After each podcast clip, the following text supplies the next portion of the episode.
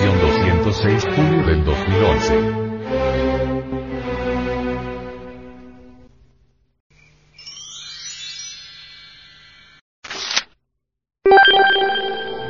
Para vivir sin drogas. La coca negra. Uno de los últimos y más sofisticados sistemas de ocultación de droga es la utilización de componentes químicos derivados del óxido de cobre que dan un color negro a la cocaína, según explica un agente especializado en la lucha antidroga. Esta sustancia estupefaciente no puede ser detectada a través del análisis con reactivos ordinarios, por lo que difícilmente es descubierta en los controles policiales. El método de la coca negra permite a los narcos enviar con toda impunidad determinadas cantidades de droga en paquetes postales sin levantar sospechas.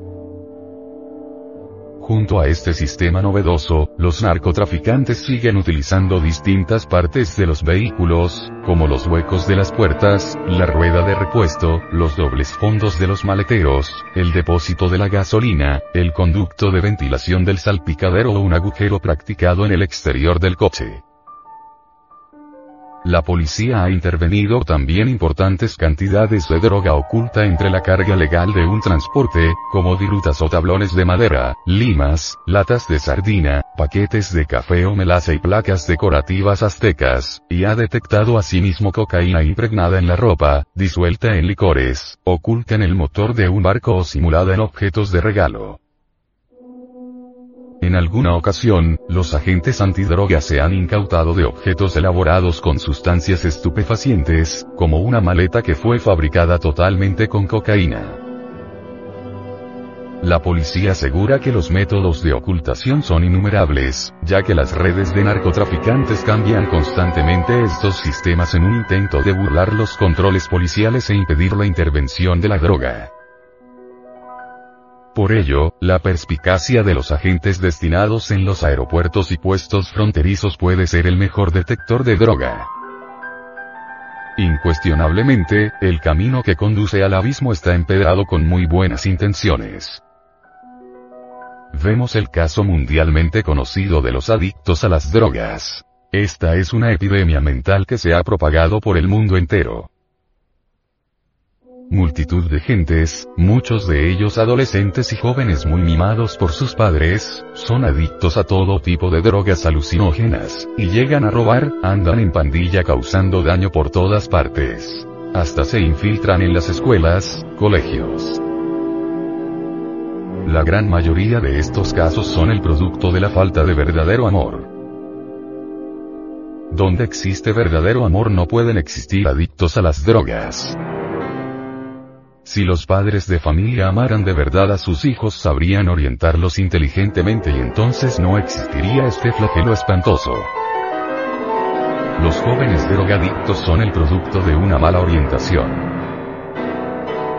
Sobre la falta de amor de los padres hacia los hijos, el venerable maestro, Samael Aun Weor, dice, los padres de familia no han tenido suficiente amor como para dedicarse de verdad a orientar a sus hijos sabiamente.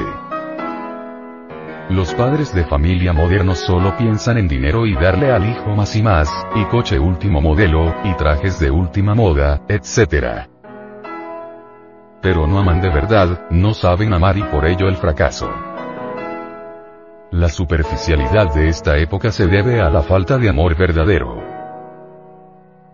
La vida moderna es semejante a un charco sin hondura, sin profundidad.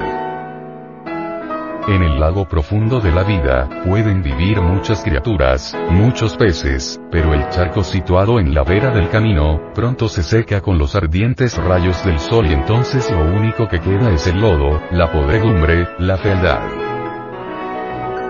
Es imposible comprender la belleza de la vida en todo su esplendor, si no hemos aprendido a amar.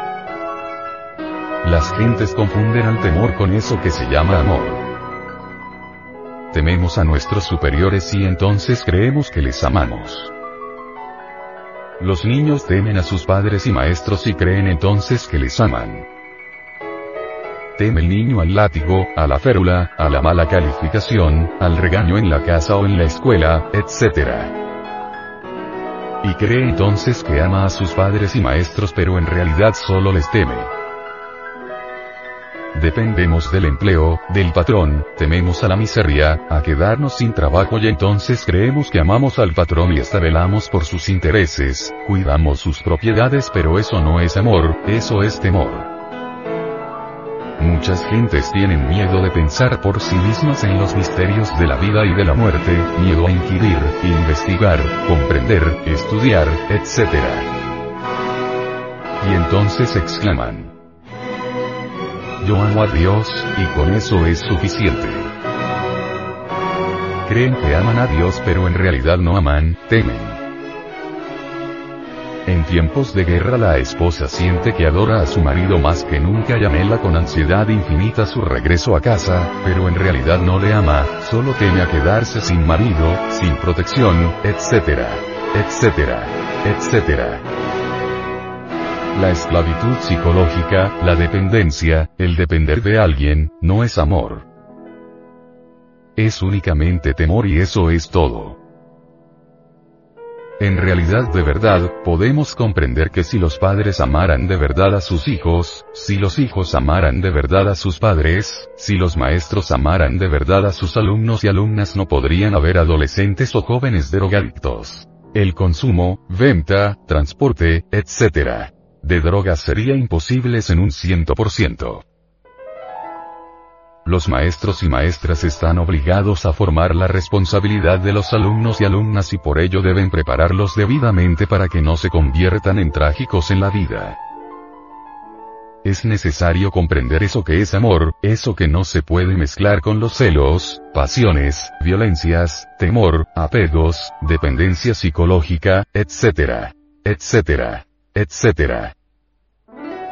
El amor, desgraciadamente, no existe en los seres humanos, pero tampoco es algo que se puede adquirir, comprar, cultivar como flor de invernadero, etc.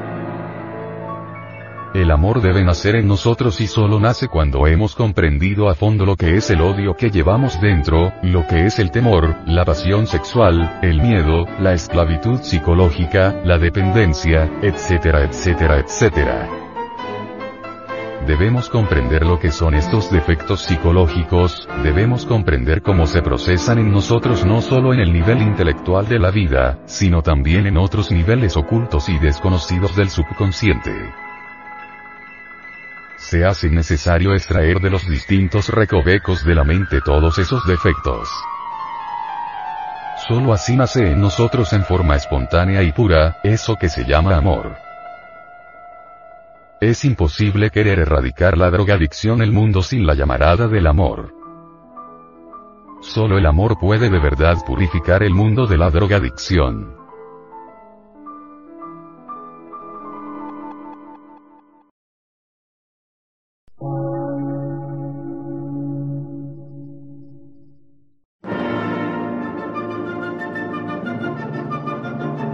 Emisora, gnóstica, transmundial por una nueva civilización y una nueva cultura, sobre la faz de la Tierra.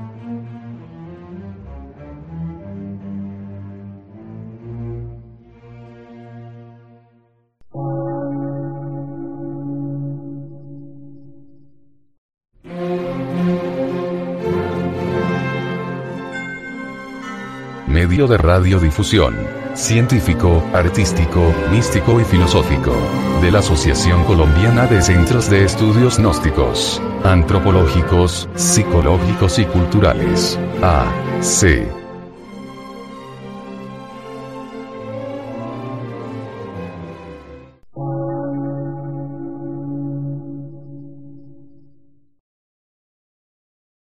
Lectura en movimiento. Difusión sin fronteras.